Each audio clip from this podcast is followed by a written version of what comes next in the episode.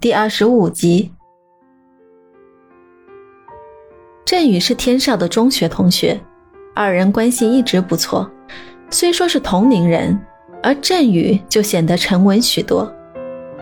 这还用介绍吗？好久不见，振宇。还在和伊夏说话的秀秀探出头看了过来，表情惊讶。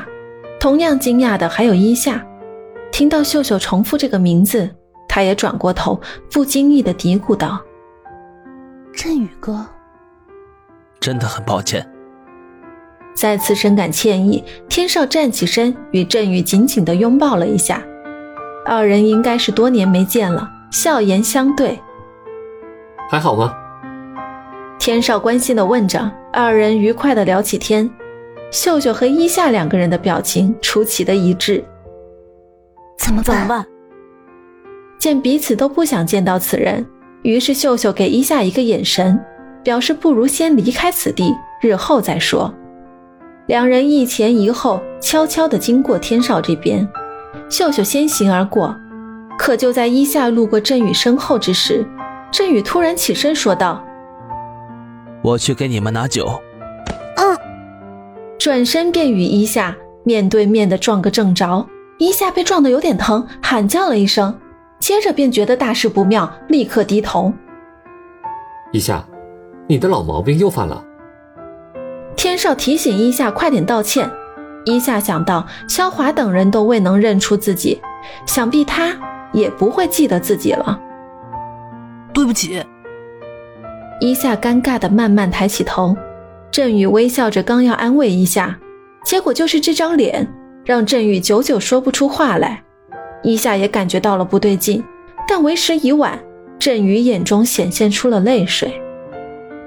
你，伊夏心中暗想：坏了，可是也有种冲动，让伊夏不想再沉默了。如果今天被拆穿了身份，那就随缘吧。秀秀站在门口，见身后可能要坏事，狠狠地咬了下唇，转身就冲了回来，故意装作没站稳，一头撞向振宇。振宇这才恍悟，可看到秀秀再次被惊呆。哎呀，不好意思啊，我不是故意撞到你的。啊！振宇真的是被搞懵了，很明显，秀秀是不想被拆穿身份，而撞自己也是为了救一下。振宇看了看萧华和天少等人，在观察他们的神情后，做出了自以为正确的决定。没关系。看到伊夏的短发和男装，振宇感到有些心痛，不知道他在这些日子里都经历了什么。秀秀拉了拉还在发呆的伊夏，嘴里不停道歉的喊着：“哦，对不起，对不起，真不是故意的，我还有事，我们先走了。”二人先后跑出啤酒屋，振宇傻傻的站在那里望着。到了一个比较僻静的角落，秀秀和伊夏都深深喘着气。你认识他？你认识他？几乎同时发问，秀秀先做出回答。哎，他是我表哥，我是离家出走了，所以不可以让任何人知道我在这儿。别说我了，说说你们是怎么回事儿。振宇哥是我小时候的玩伴，那时我还在杨家做着我的二小姐。振宇是田氏集团的独生子，从小就是一个非常懂事的男孩。田老板又是杨总的最大贸易伙伴。一天，田老板来杨总家做客，见杨家三位女儿漂亮可爱，就决定与杨家定下一门娃娃亲。杨总很是高兴，三女儿有点小。幼时的振宇经常带着春雨和夏雨一同玩耍，最终决定在这两位女孩当中做出选择。春雨是典型的公主命，夏雨聪明伶俐，振宇的心中早早有了决定。夏雨母亲死后，萧华处处为难这个自立的女孩，但夏雨的坚强和乐观还是给振宇留下了不可磨灭的印象。等我长大了，我会保护你的。一句童言，却成了支撑夏雨坚定信念的寄托。在那以后，振宇每天都会陪着夏雨，直到夏雨被送往国外，振宇都没有忘记过他。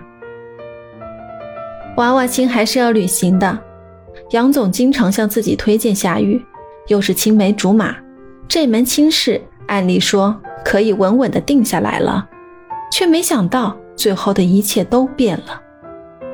这一等就是八年，如今的重逢又该以怎样的一种心态呢？听说他现在与春雨确定了关系，我还是个复杂的女人，我挺住，一切都会好起来的。秀秀用力的握紧伊夏的手臂。喂，你没事吧？天少大声叫道。呃，振宇还不能完全回过神，假装询问的说：“这两位是？你是不是被我们酒吧里的帅哥美女镇住了？告诉你啊，不许打我员工的主意。这两位呢，都是明天的员工，都很优秀的。”肖华也替天少解释，看来夏雨的真实身份他们都不知道。振宇暗自猜想着种种可能，必须找个时间与夏雨见一面才行。春雨偷偷地递给肖华一个眼神，二人都打着各自的如意算盘。夏雨集团现在不太景气，急需田氏集团的协助和资金，只有和春雨成为正式夫妻，这样。田老板才可能大力资助，而春雨对公司大事漠不关心，只要得到振宇的心就好了。振宇啊，你和春雨的订婚仪式的日子是不是应该定下来了？今天正好，明天也在，我们就商量一下吧。如果说这次没见到夏雨，应该会有这方面的考虑，可现在振宇真的很为难，别说定日子了。振宇都想退婚了，不过新闻曾大肆宣扬自己和春雨的婚事，使得田氏股票一时上涨。田老板也尝到了甜头，多次表明了自己的态度。振宇与天少不同，天少为所欲为的性格，就连家人都控制不了，而振宇凡事都以大局为重。年纪轻轻的他，早已任命公司的代理董事一职。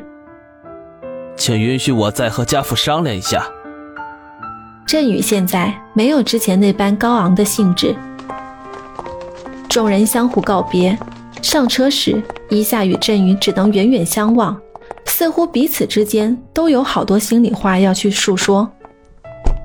一行人都玩得有些疲倦，一夏头贴着车窗看向窗外，天上纳闷地问道：“今天不是玩得挺开心的吗？